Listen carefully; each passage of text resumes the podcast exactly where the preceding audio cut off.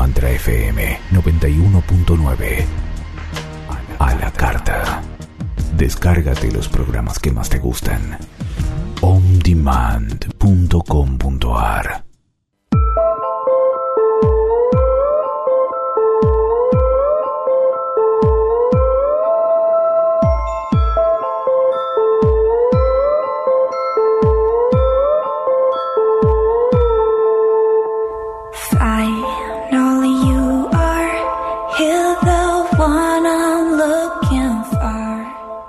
Hola, buenas noches a todos, ¿cómo les va? Bueno, estamos en una nueva emisión de Estar bien, ser feliz. Y hoy vamos a ver un tema que da mucha tela para cortar, que es amores tóxicos, que en realidad podemos hacer como, no sé, 200 programas de amores tóxicos y hablar mucho. eh, Este tema da para mucho porque hay, hay muchos ámbitos en los cuales tenemos esto de amor tóxico y vamos a explicar un poquito qué significa. Este, y bueno, vamos a trabajar desde ahí. Eh, antes que nada, como el- después el programa se nos pasa contestando preguntas y, y este va a ser intenso, eh, responder algunas consultas que me hicieron la semana anterior eh, respecto de los talleres y explicarles un poquito eh, las actividades que hay en el centro. Eh, nosotros damos ahora, los, los viernes están dando talleres. Eh, está el taller de sobrepeso, biodescodificación de sobrepeso y lógica global. Y este viernes por medio está el taller de amor sano en la relación de pareja.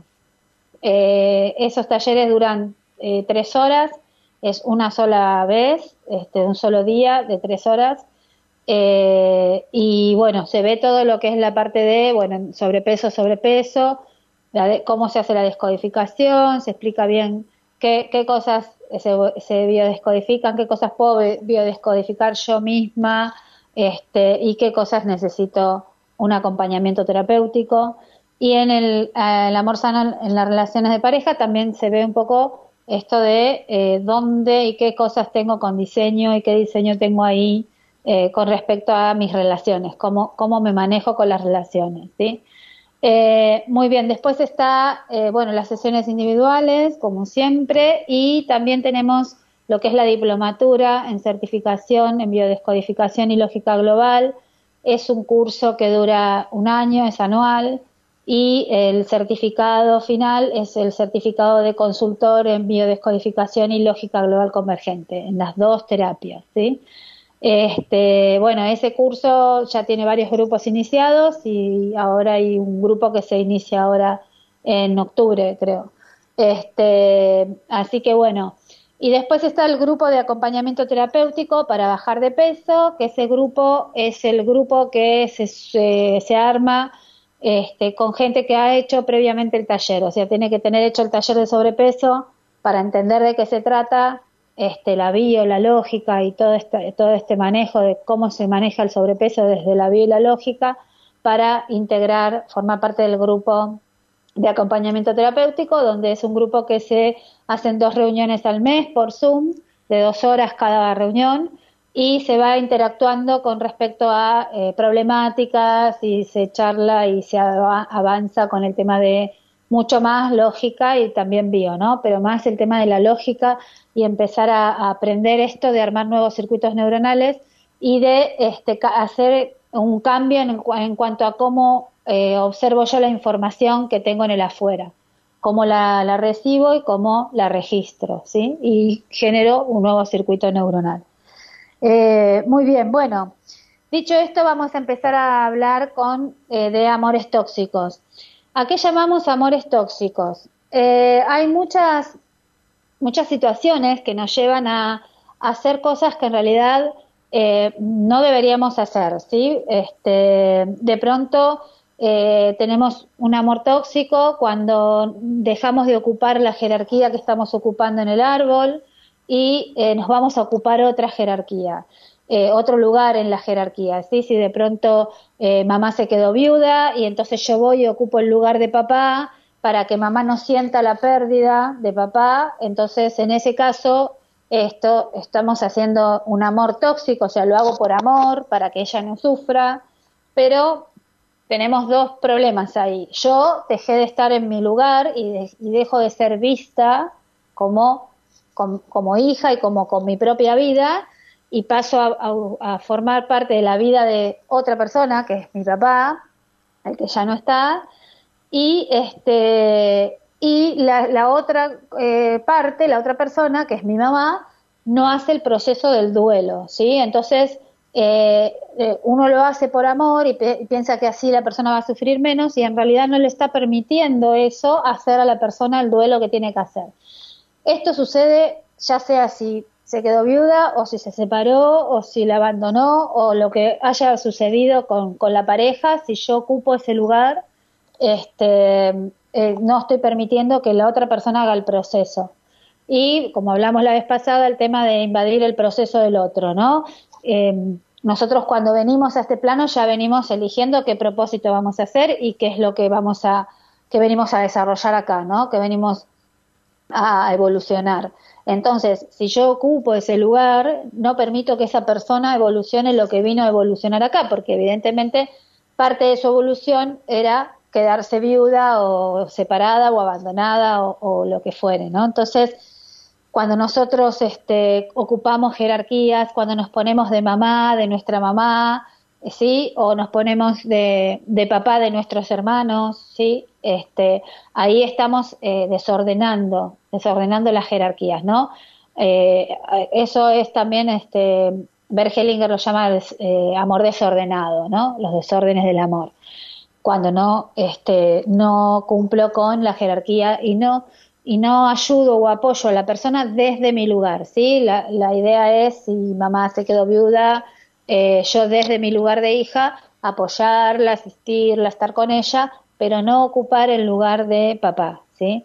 Eh, es una delgada línea, a veces es difícil no cruzarla, lo hacemos por amor, o sea, no es que lo hacemos eh, por maldad, lo hacemos por amor, pero nos, nos impide vivir la vida nosotros y, este, y ellos no evolucionan, la persona no evoluciona lo que vino a evolucionar. Muy bien. Eh, cuando no tenemos en cuenta que con una pareja vienen dos sistemas familiares atrás, ¿sí? O sea, nosotros tenemos que pensar que nosotros siendo pareja no somos nada más que nosotros dos, sino que son todo nuestro sistema familiar y aceptar al clan, ¿sí? Eh, si nosotros empezamos a poner objeciones en porque tu mamá esto, tu tío el otro, eh, no estamos aceptando el sistema familiar y eso también eh, desordena, ¿sí? Hace, es un amor tóxico, ¿no? Genera problemas. Eh, cuando nos hacemos cargos de los procesos de otros, esto ya lo habíamos visto el viernes pasado, este, cuando queremos evitar el proceso del otro, evitar un duelo, evitar un abandono, ¿sí? cuando invadimos ese proceso y no le permitimos a la persona hacerlo, eh, también estamos siendo tóxicos este, cuando hacemos eso. Eh, cuando no tenemos un equilibrio entre el dar y el tomar, esto es muy importante porque eh, nosotros tenemos que tener el equilibrio entre el dar y el tomar. Y no digo dar y recibir, sino que digo dar y tomar, porque dar y recibir es dar y recibo es abro la mano para que me den lo que sobre, ¿no? Lo que puedan. En cambio, el dar y tomar es equilibrado, porque es, bueno, yo doy, pero tomo, doy cariño, tomo cariño, ¿sí? O sea, doy y tomo, doy y tomo. Y ahí conservo un equilibrio entre el dar y el tomar. Si yo doy, doy, doy demasiado, eh, al otro le genero una factura, le estoy generando una deuda que en el inconsciente a la persona le empieza a pesar y a veces por, porque le pesa tanto esa deuda se terminan separando, ¿sí? Entonces, el equilibrio entre el dar y el tomar. Eh, no, cuando no me corro de los lugares donde me están manipulando, donde me hacen sentir culpa, ¿sí? Eso no es amor. O sea, si alguien eh, eh, me sostiene o sostiene una relación conmigo a través de la manipulación o de la culpa, es un amor tóxico también, ¿sí? La otra persona lo puede hacer para que vos no la dejes, no la abandones, o por miedo, o por lo que fuere, pero no deja de ser un amor tóxico, algo desordenado, fuera de lugar. Eh, si no hago el duelo del divorcio y lo llevo a todas las parejas que siguen después de, ese, de esa separación, ¿sí? Eh, cuando yo termino una relación, tengo que sanar eh, el final de esa relación. Si yo no sano el final de esa relación, voy a trasladar, eh, voy a empezar la siguiente relación con menos 10, ¿no? Con todo un bagaje de cosas que vienen de esta y que no pude sanar y le voy a empezar a pasar la factura al otro pobre Cristo que no tiene nada que ver con la situación esta, pero que yo lo traigo arrastrado porque no pude cerrar y sanar la situación. Eh, muy bien, cuando en la pareja eh, no hacemos todo el 50 y 50, ¿sí? Cuando invado al otro y le doy de más, este, y no hago el 50 y 50 y no logro ese equilibrio, también es un amor tóxico y eso a la larga trae estos problemas de la factura, te debo, me debes, este, hice, me hice. Entender que nadie nos puede hacer feliz ni nadie nos puede hacer infeliz. Nosotros somos los que manejamos esas situaciones. ¿Soy feliz o soy infeliz? Imagínense lo que es poner la felicidad en manos de otro, ¿no? Decir, bueno, voy a dejar que él me haga feliz. Entonces, cómo se levante él de, de, de, humor va a ser como yo sea feliz o no. O sea, si voy a tener un día feliz, si él está tranquilo y, divino, y si él se levantó malhumorado, entonces yo tengo un día infeliz. Entonces, tengamos en cuenta que nadie puede hacernos feliz ni infelices, ¿sí? Nosotros somos los únicos que podemos hacerlo. Este, bueno, la, igualdad de rango entre los miembros de la pareja, ¿no? La igualdad de rango, somos iguales, ni yo soy superior porque trabajo y vos sos ama de casa, o ni yo soy superior porque este, yo mantengo, lo, cuido a los chicos y vos salís a trabajar, o sea, hay una igualdad de rangos ahí, por más de que hagamos actividades distintas, eh, la igualdad de que eh, todos tenemos, los dos en la pareja tenemos la misma posibilidad de decidir, ¿sí? De la misma manera. Eh, el conflicto del eterno adolescente, ir en contra de la familia, ¿sí? O sea, con un modelo reactivo, si sabemos que no le gusta a esta persona, entonces yo este, voy con un modelo reactivo. O si no, tengo este modelo de hacer en mi pareja lo contrario que de lo que viví en mi casa, ¿sí? Eh, entonces busco en las parejas lo que faltó de mamá y papá, y este, a mi pareja lo voy a mirar como la persona que me va a complementar o que me va, tiene que llenar todo eso que a mí me faltó. ¿Sí? Eh, responsabilizarnos nosotros de nuestros dolores y trabajarlos nosotros por nosotros mismos, no por el otro, ¿sí? Para que no lo tenga que cubrir el otro. Este, muy bien. Cuando elegimos un camino de amor, tenemos que pensar que siempre nos hacemos candidatos al dolor, ¿sí? Yo siempre digo, cuando vienen y por ahí me dicen, no, lo que pasa es que yo este, no quiero, no voy, no voy a tener más pareja o no quiero sufrir más porque no quiero tener más nada porque ya la pasé tan mal.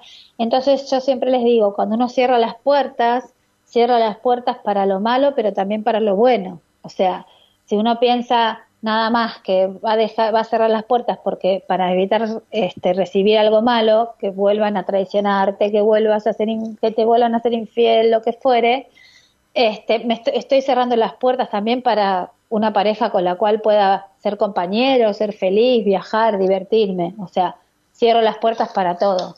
Entonces hay que tener en cuenta eso, ¿no? Que cuando abrimos las puertas y nos abrimos al camino del amor, vamos a tener algo de dolor también, pero forma parte del equilibrio también y de la dualidad. Acuérdense, nosotros estamos en un mundo dual, por lo tanto, experimentamos absolutamente todo.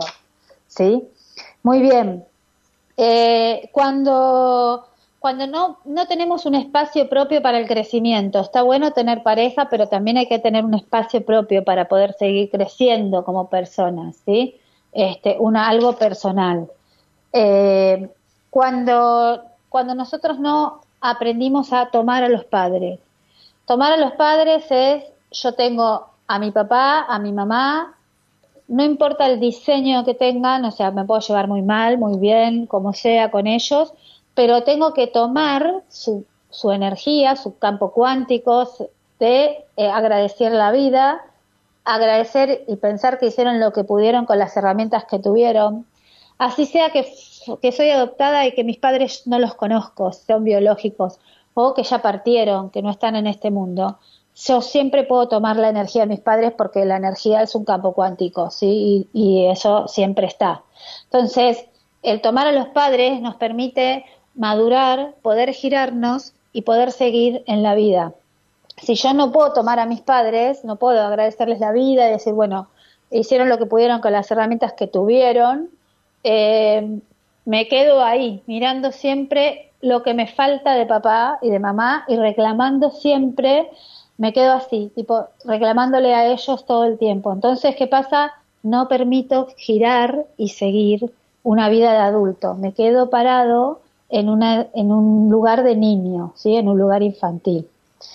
Muy bien, cuando tomamos a los hijos como trofeos de guerra, ¿sí? cuando usamos a los chicos para hablar en contra del otro, la otra pareja, o cuando les decimos a los chicos, vos a quién querés, a mamá o papá, o vos si le das esto a papá, mamá, entonces se va a ofender.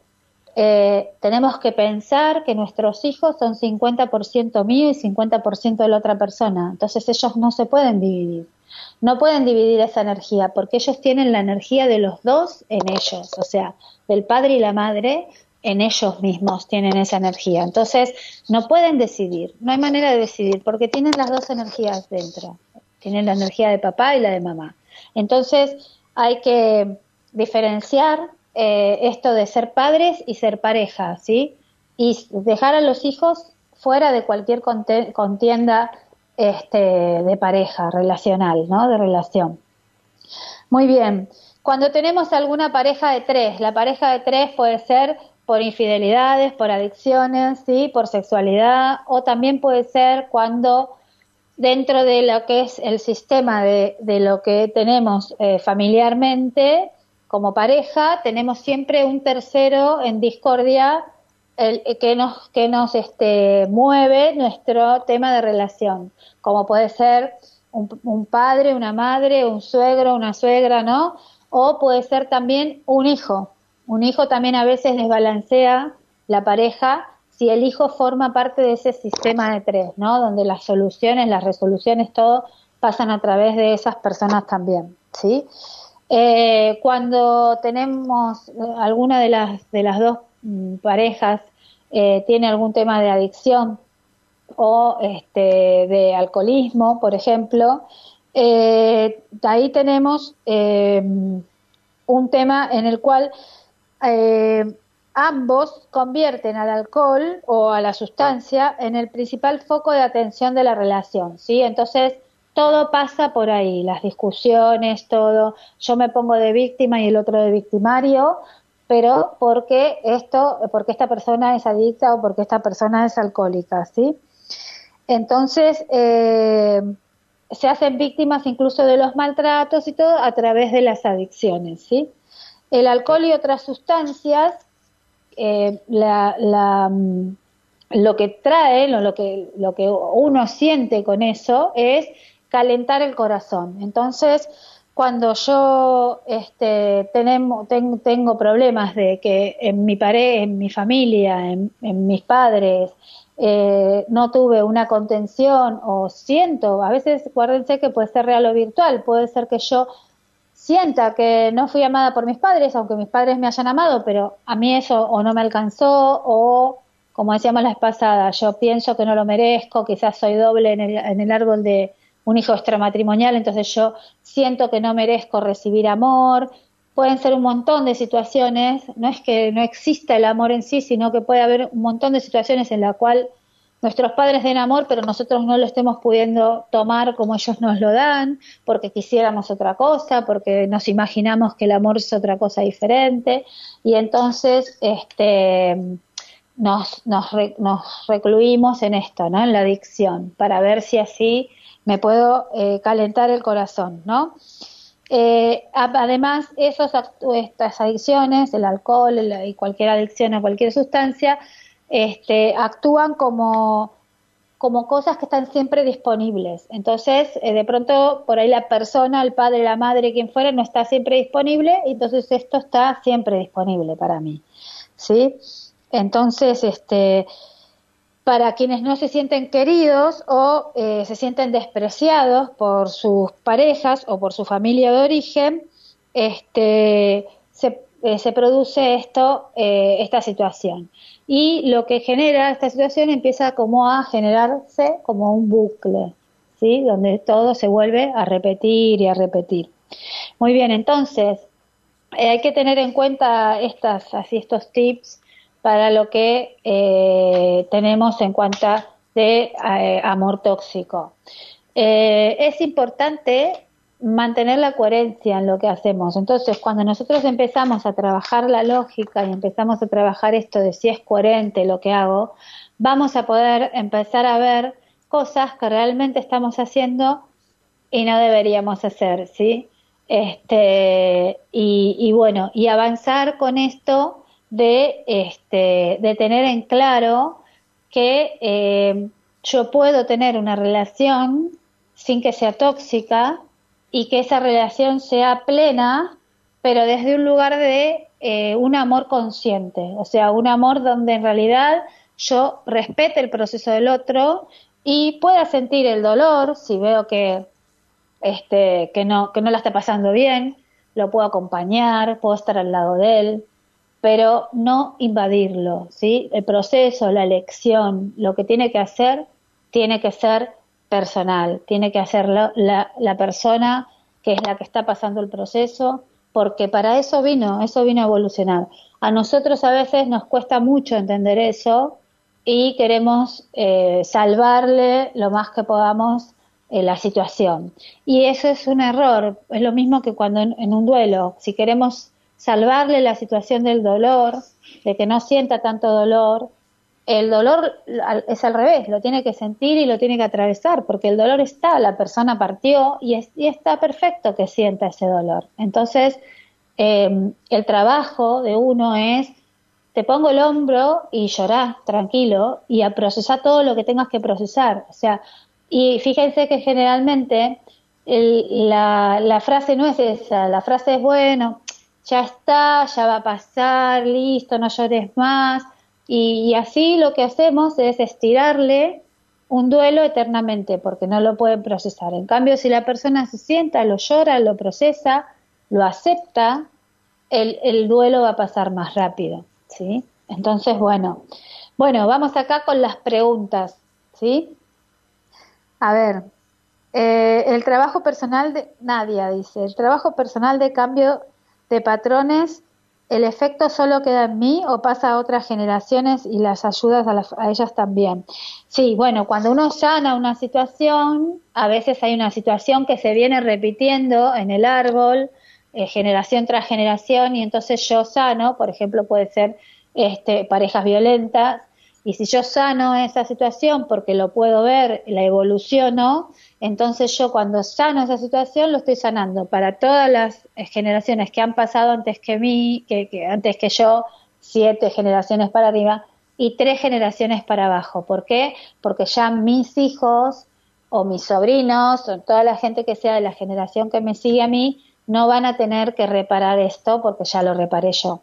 Por eso el que es la oveja negra del clan siempre es el que repara, el que viene a reparar y entonces en general el que repara siempre está como en contra de las normas de la familia porque eh, generalmente venimos a reparar algo que está funcionando mal en el sistema, pero todo el resto está tan acostumbrado a ese mal funcionamiento del sistema, por ejemplo, si tenemos, qué sé yo, maridos violentos, el, clan está tan acostumbrado a que los maridos sean violentos que se acostumbran y se ayornan a eso y entonces eh, el raro es uno cuando dice, pero ¿cómo permitís esto? Pero ¿cómo si es normal? Él es así. Y estas, estas frases que usamos para, este, para aminorar o no, o no querer ver o no, o no trabajar lo que está ahí, ¿no? Para evolucionar.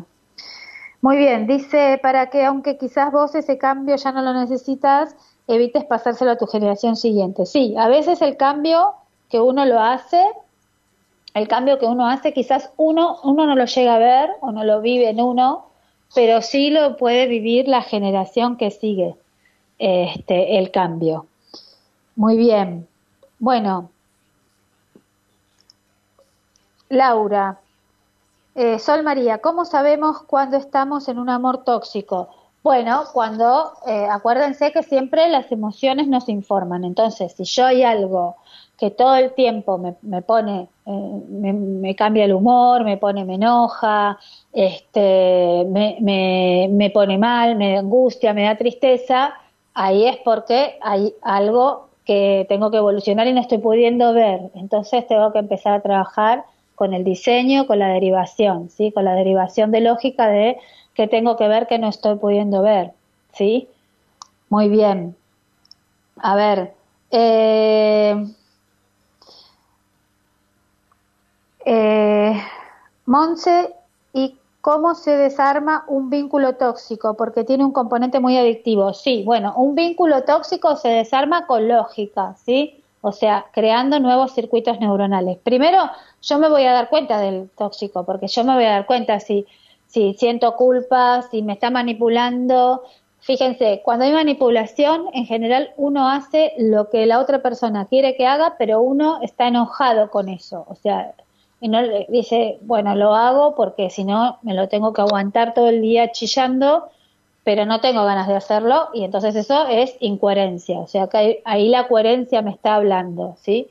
Este, y, entonces uno ahí es donde tiene que decir, bueno, necesito un circuito para salir de acá, de esta situación, lo asumo, no lo valido y lo suelto. Y empieza a pedir circuitos para cada situación que uno ve que no está bien, o sea que es algo que cada vez que lo hago me enoja, este, que no, no tengo ganas de hacer eso, pero siento que me lo imponen, ¿sí? Ahí hay, ahí hay una, un mensaje también. Cuando siento que algo me imponen hacerlo, todo el tiempo lo tengo que hacer aunque no tenga ganas. Eh, o aunque yo no lo haría de esa manera.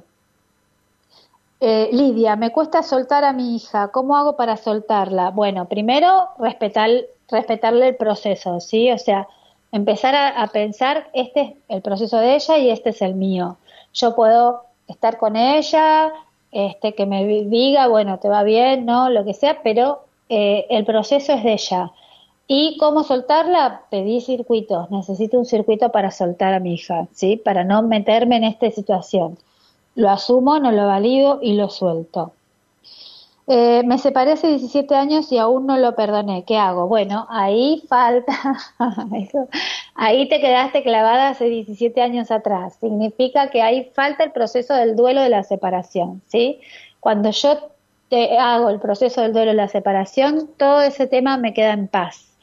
Y eh, otro tema, el perdonarlo, de que lo tenés que perdonar. O sea, tendrás que ver cuál fue la información tuya para vos para evolucionar. Cuando vos decís no puedo perdonarlo, lo estás dejando en el afuera, ¿sí? La situación. Por lo tanto, vos nunca la vas a evolucionar.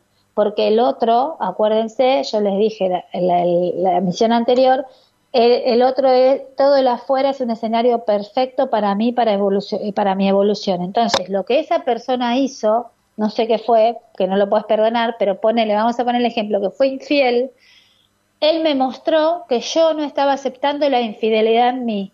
Entonces, me lo tuvo que mostrar en el afuera. Cuando yo acepto que puedo ser fiel o infiel, pero que elijo una vida fiel, pero que no puedo firmarle a nadie un contrato de que no va a pasar a alguien, me va a volar la cabeza y me voy a ir con esa persona, el afuera no me lo tiene que mostrar más. Entonces ya no voy a tener gente infiel afuera mostrándomelo pero en vez de perdonarlo o no perdonarlo a él, yo el trabajo que haría ahí es ver qué me quiso mostrar él que yo no pude ver y que todavía no lo evolucioné, porque por eso todavía no lo pude perdonar. Hay algo para evolucionar en vos, ¿sí? Muy bien, Florencia, hola. Gabriela, hola Gaby, ¿pudiste hoy conectarte? me encontró. Este, buenas noches. Eva Jiménez, buenas noches. Gabriel Ramón, hola. Acá saludándote desde mi Salta Linda. Qué lindo. Bueno, algún día conoceré Salta. es una asignatura pendiente que tengo con Salta ahí. Rita, tengo 45 años y no sé lo que es amar y ser amado. Siempre tuve personas conflictivas. Ahora estoy sola por pánico a fracasar nuevamente. Bueno, Rita, lo mismo, ¿sí? No lo dejemos en el afuera. ¿Tuvimos personas conflictivas? Sí, pero porque fue un escenario perfecto para mi evolución. Fíjate que no, que no evolucionaste vos o qué tenés que trabajar vos en vos para que esta situación cambie, ¿sí? Eh, Eva Jiménez. Sanar. A sanar también se cortan los lazos energéticos o tienes que hacer algo diferente porque no los vemos. bueno, en, realidad acá no hablamos de lazos energéticos, sino que estamos hablando de que la sanación es un nuevo circuito neuronal, o sea, yo hay algo que no estoy pudiendo ver, que me lo está mostrando el afuera, y si yo cuando lo empiezo a evolucionar para verlo, por ejemplo, vamos a hacerlo con un ejemplo. Si yo, por ejemplo, no puedo, no sé que no puedo decir que no, o sea, pero me, me, ah, me avasallan con las cosas, me invade la gente y yo siento, me siento invadida, sofocada y digo, no puede ser, todo el mundo me impone que yo tenga que hacer cosas, qué sé yo, ahí claramente está faltando un circuito de no poder decir que no, ¿sí? Entonces, que yo no lo estoy pudiendo ver, o sea, yo lo que veo no es que sé que no tengo un circuito, lo que veo es que me invaden y no sé qué hacer con la situación. Entonces, ahí es donde hago la derivación, que tengo que ver que no estoy pudiendo ver, que me siento invadida por la gente, que siento que me sofocan y este, ¿qué es lo que tengo que ver acá? ¿Sí? Lo asumo, no lo valido y lo suelto. Entonces, va a pasar unos días, va a seguir la situación igual y en un momento yo me voy a dar cuenta, me va a caer una ficha, voy a estar caminando por la calle, lo que sea, y decir, ah, lo que pasa es que todo esto me está pasando porque yo no puedo decir que no. Entonces ahí pido un circuito para poder decir que no, digo, bueno, necesito un circuito para poder decir que no, lo asumo, no lo valido y lo suelto, y cuando vuelvan a pasar esas situaciones, porque las situaciones se vuelven a repetir para ver si hice o no el circuito, yo ahí voy a decir, no, no, ¿sabes qué? Yo esto no lo hago porque no me gusta o esto no, conmigo no contés. Entonces ahí yo ya pude decir que no, ¿sí? Y esto es no es tanto el cortar lazos energéticos, sino el armar nuevos circuitos, que es algo diferente, ¿sí? Es un tema de evolución. Eh, no puedo vivir bien con mi marido, él es violento, pero tampoco puedo vivir sin él. ¿Cómo me puedo zafar de este vínculo enfermo? Cuando vos evoluciones la violencia y la no violencia en vos. ¿Sí? Acá hay un claro circuito de no aceptar la violencia en vos. Seguramente vos decís, yo no soy violenta y él es violento. Vos también sos violenta, los dos son violentos. Primero porque vos sos violenta porque estás permitiendo que alguien te violente con vos. Entonces, cuando yo permito a alguien violento que me haga una algún acto de violencia, yo estoy siendo violenta conmigo misma. ¿sí? Entonces, si yo digo, yo no soy violenta, el violento es él, lo estoy dejando en el afuera y no lo estoy evolucionando yo. Entonces lo que tengo que agarrar es decir, bueno, necesito un circuito para aprender y entender que yo puedo ser violenta y no violenta. Cuando yo pueda trabajar ese circuito, que no significa que tenga que usarla la violencia, lo que tengo que es aceptarla a la violencia en mí, ¿sí? Y que sí usamos la violencia muchas veces, porque si viene alguien, maltrata a tu hijo, a ver si haces eso o no, algo violento. Entonces, eh, podés decir, no, eso lo hice para defenderme. No importa, pero ¿fue un acto violento? No, sí, bueno, listo. Entonces la violencia vive en vos. Entonces, ¿qué parte de la violencia no estás asumiendo en vos para que el otro te la esté mostrando? ¿Sí? Acuérdense que cuando yo genero el circuito, el otro cambia o se va de mi vida. ¿Sí? Es muy fácil. Eh, y esto de que no puedes zafar es porque estás, estás sin hacer el circuito. Entonces el inconsciente dice, no, yo te voy a seguir manifestando este escenario hasta que vos este, puedas eh, evolucionarlo. Es más, hay gente que se separa y después tiene una pareja que es igual o peor que la anterior. Y eso es porque mientras no evolucione esa persona al circuito, se lleva su falta de evolución a todos lados donde va. ¿Sí? Por eso hay gente que dice, ay, todos los jefes me tocan todos jefes violentos. No, bueno, a ver, ¿qué te pasa a vos con ese tema, no? Que no tenés que, que tenés que evolucionar. Mercedes, tengo una pareja que tiene una relación tóxica conmigo. Especialmente me cela mucho y me siento muy agobiada de no poder hacer nada por su propia inseguridad. ¿Cómo me libero de él? Ya lo intenté varias veces y vuelve y una y otra vez. Por momentos lo siento hasta peligroso. ¿Qué es lo que no hago para terminar esta relación? Eh, Mercedes, lo mismo. Lo estás dejando en el afuera. Fíjate que tenés que evolucionar vos acá para que esta persona no aparezca y venga otra tu vida, ¿sí? Entonces, esto, por ejemplo, tengo una pareja que tiene una relación tóxica conmigo. Especialmente me cela mucho y me siento muy agobiada de no poder hacer nada por su propia inseguridad. vos no podés hacer nada con él porque él tiene que evolucionar lo que tenga que evolucionar él. O sea, no invado un proceso del otro, ¿sí? En todo caso, me fijo para qué tengo yo a esta persona en mi experiencia. ¿Qué, qué me pasa a mí con el tema de los celos? Acuérdense que el otro, me, el otro me espeja por lo mismo o por lo opuesto. Entonces me puede estar espejando por lo opuesto, ¿sí? Entonces yo puedo ser una persona que no me importa para nada la pareja que tengo y entonces trae, tengo a un celoso en, como pareja, ¿sí? Porque traigo el extremo opuesto. Entonces, el trabajo siempre piensen que es con uno, no con el otro. No vamos por la vida cambiando al otro, porque nadie cambia por un otro, ni vos cambiás por otra persona. Entonces, este, empecemos a aceptar que esa persona me está mostrando una información a mí que es para mí y para evolucionar yo. Eh, bien. Eh, trabajemos circuitos, Mercedes. Eh, Doelia, hola Fabiana, qué buen programa y tan clara como siempre. Gracias, Doelia. Eh, seguimos. Nadia.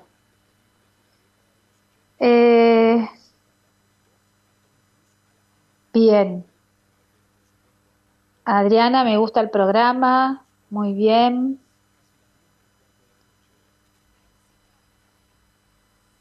Bien.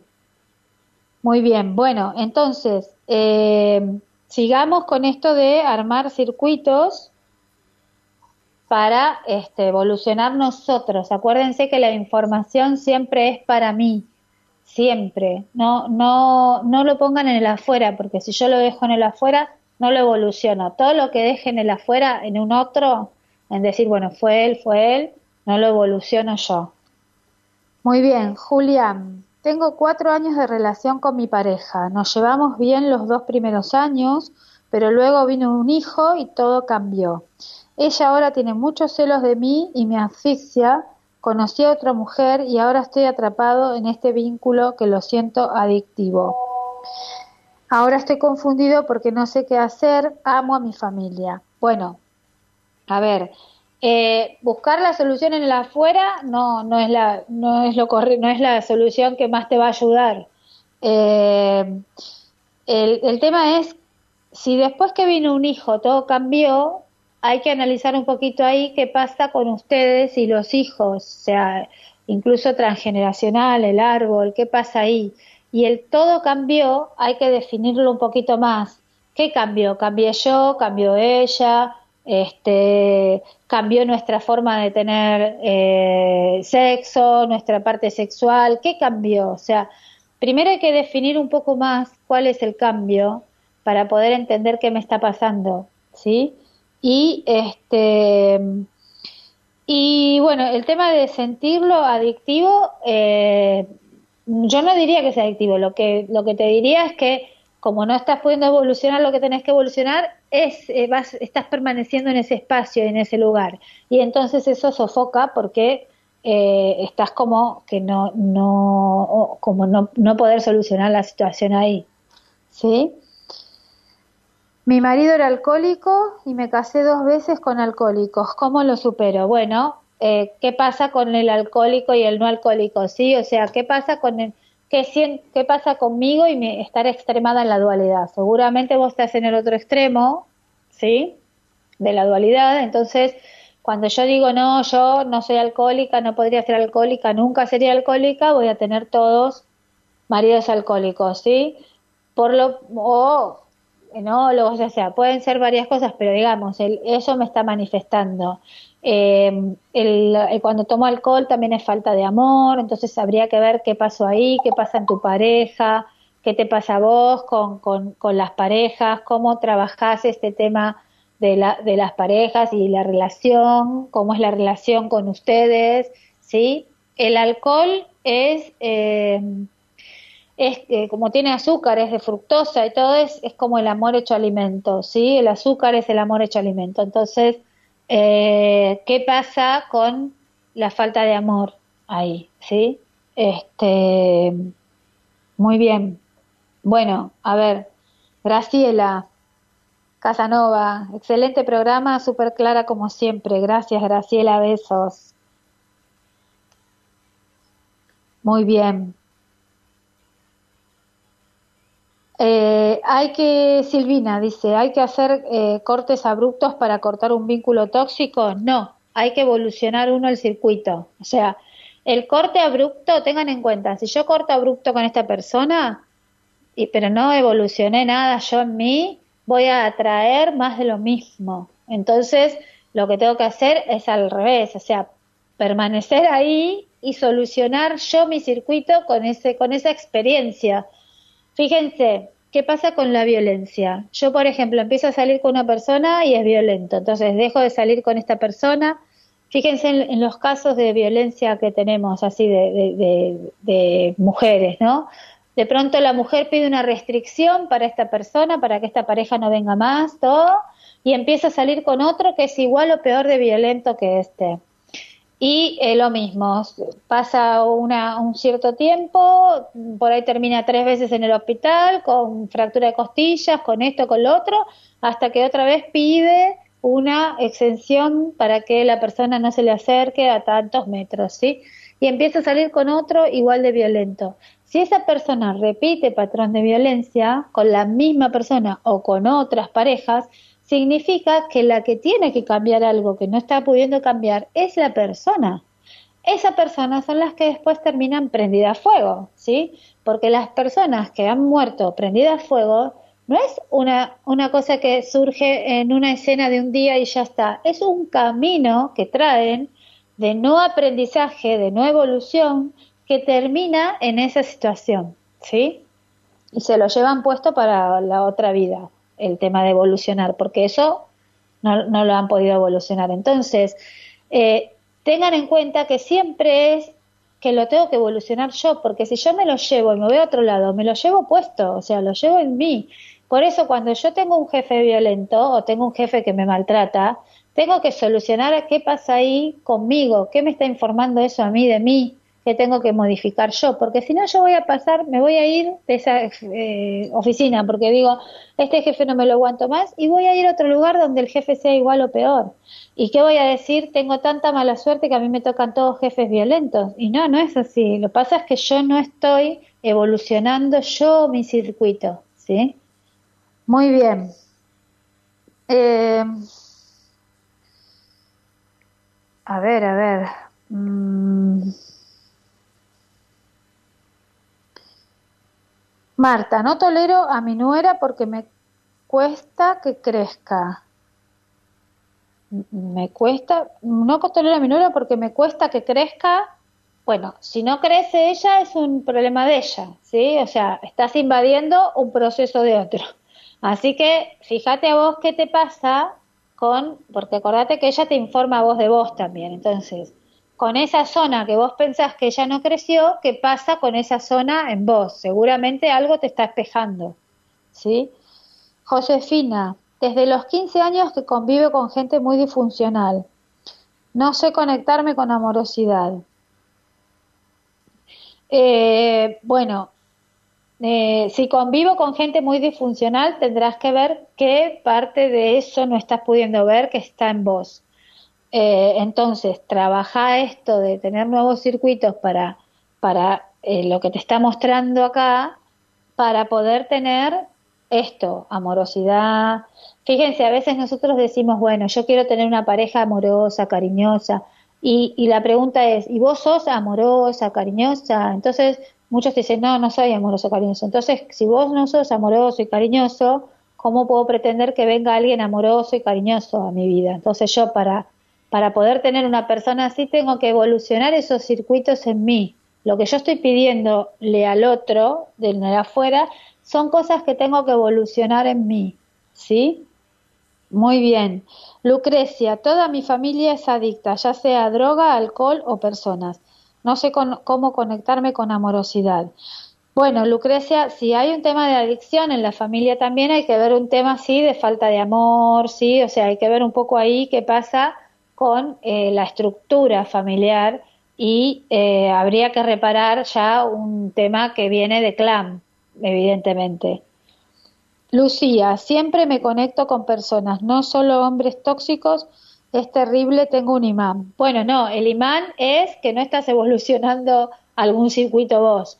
Recuerden, si yo no evoluciono el circuito, se me repite la historia, ¿sí? Y es más, se me repite después una vez más para que yo, para yo darme cuenta que evolucioné el circuito. Entonces va a venir otra persona más, por ejemplo, violenta mi existencia, pero en cuanto yo vea que esa persona es violenta, voy a decir, no, acá no. Y ahí es donde me voy a dar cuenta que evolucioné el circuito, ¿sí? Cuando no, no voy por más de lo mismo. Lucía, siempre me conecto con, ya lo leí, Néstor, tanto mi mamá como mi ex esposa me hicieron la vida imposible. ¿Tiene algo que ver este vínculo? Sí, quizás eh, tu esposa era doble de tu mamá y entonces eh, vos la veías a tu, a tu esposa, a tu mamá en tu esposa, ¿sí? Y probablemente vos hayas tratado a tu esposa como si fuera tu mamá. Entonces, eso es muy probable y muchas veces pasa y nunca viste, nunca pudiste ver a tu esposa, siempre viste a tu mamá en tu esposa. Así que eso, fíjate, porque lo puedes haber hecho y es muy común. Francisco, tengo 40 años y mi mamá en algunos aspectos me maneja con la culpa, la autocompasión, las enfermedades, estoy solo. Bueno, a trabajar circuitos ahí, porque hay que correrse, de esos lugares hay que correrse. Necesito un circuito para que no me manipule más, necesito un circuito. De esos lugares te tenés que correr vos, o sea, nadie te puede correr de ahí, te tenés que correr vos. Y no importa que estés solo, ella puede, pueden ser personas independientes y trabajar bien sin que sean manipuladas, ¿sí? Este, y podés atender a tu mamá y estar con tu mamá sin que te tenga que manipular para eso. Eh, Mirelia, tuve dos esposos depresivos, no trabajaban y no sé qué me mostraron. Bueno, estarías en el otro extremo. Quizás vos estás workaholic, trabajás, trabajás, trabajás y no te, no te ocupas de la pareja o la familia. Si son depresivos, tenés que ver qué te está mostrando ahí también, ¿sí? Respecto de vos, en qué parte yo también eh, soy depresiva conmigo, ¿sí? O tengo etapas de depresión, quizás que no las puedo ver, o estoy parado en el otro extremo, ¿sí? De que está todo bien, no pasa nada, y, no es así. Eh, Carla, perdón, recién me conecto, que es un circuito. Eh, un circuito es, en lógica global, nosotros tenemos un diseño y para tener un diseño es como una cajita con herramientas y para tener nuevas herramientas tenemos que pedirle al inconsciente que nos baje nuevos circuitos neuronales, ¿sí? Entonces, con la derivación lo que hacemos nosotros es conseguir nuevos circuitos neuronales para poder evolucionar. Muy bien, Federico. Hola Fabiana, tengo una relación desde hace cinco años, hace un año y medio que estamos conviviendo y desde entonces mi pareja manifiesta un rechazo total en el plano sexual y afectivo.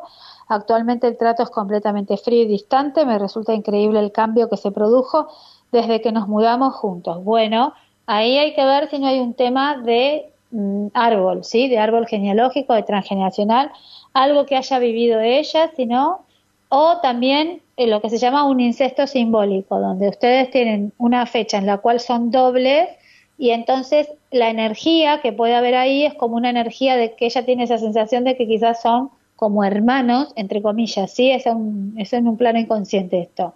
Y entonces tiene este, el, esta falta de libido y baja el nivel sexual y todo.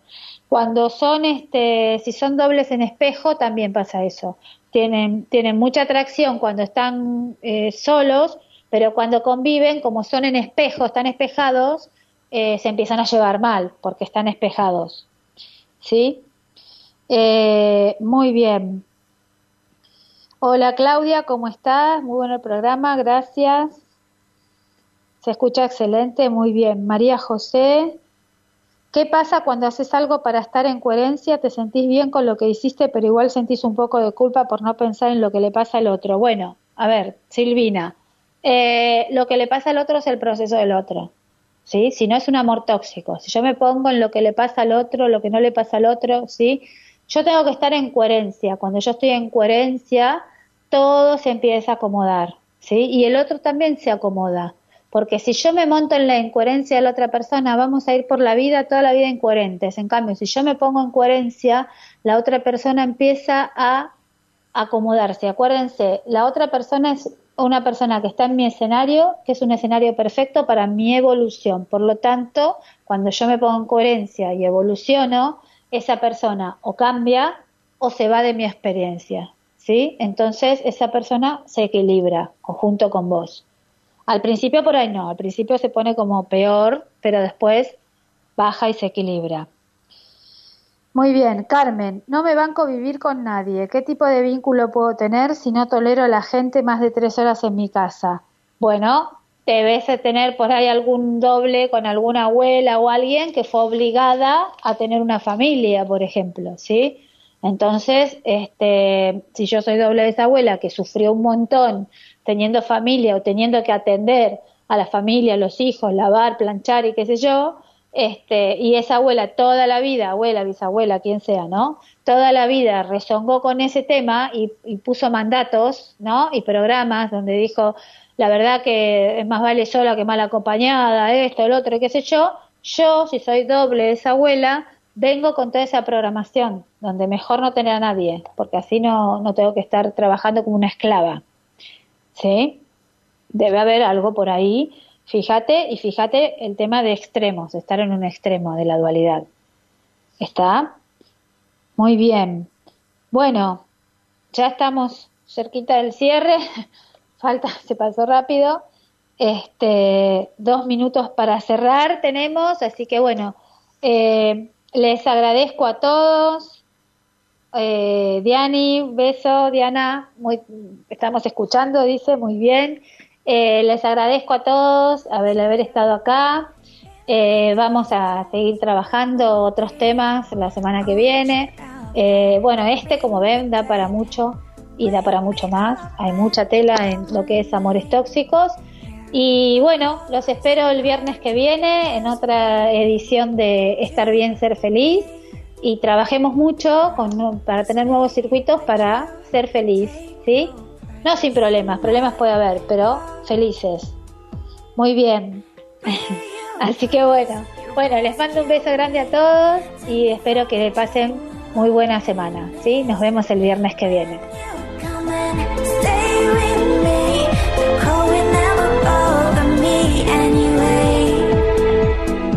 Para comunicarse con Está bien ser feliz, puedes hacerlo al WhatsApp de Buenos Aires, Argentina más 54 911 22 34 76 30 o por mail a biodescodificación y lógica gmail.com. Búscanos en Instagram, YouTube y Facebook como Fabiana Silvina Rodríguez.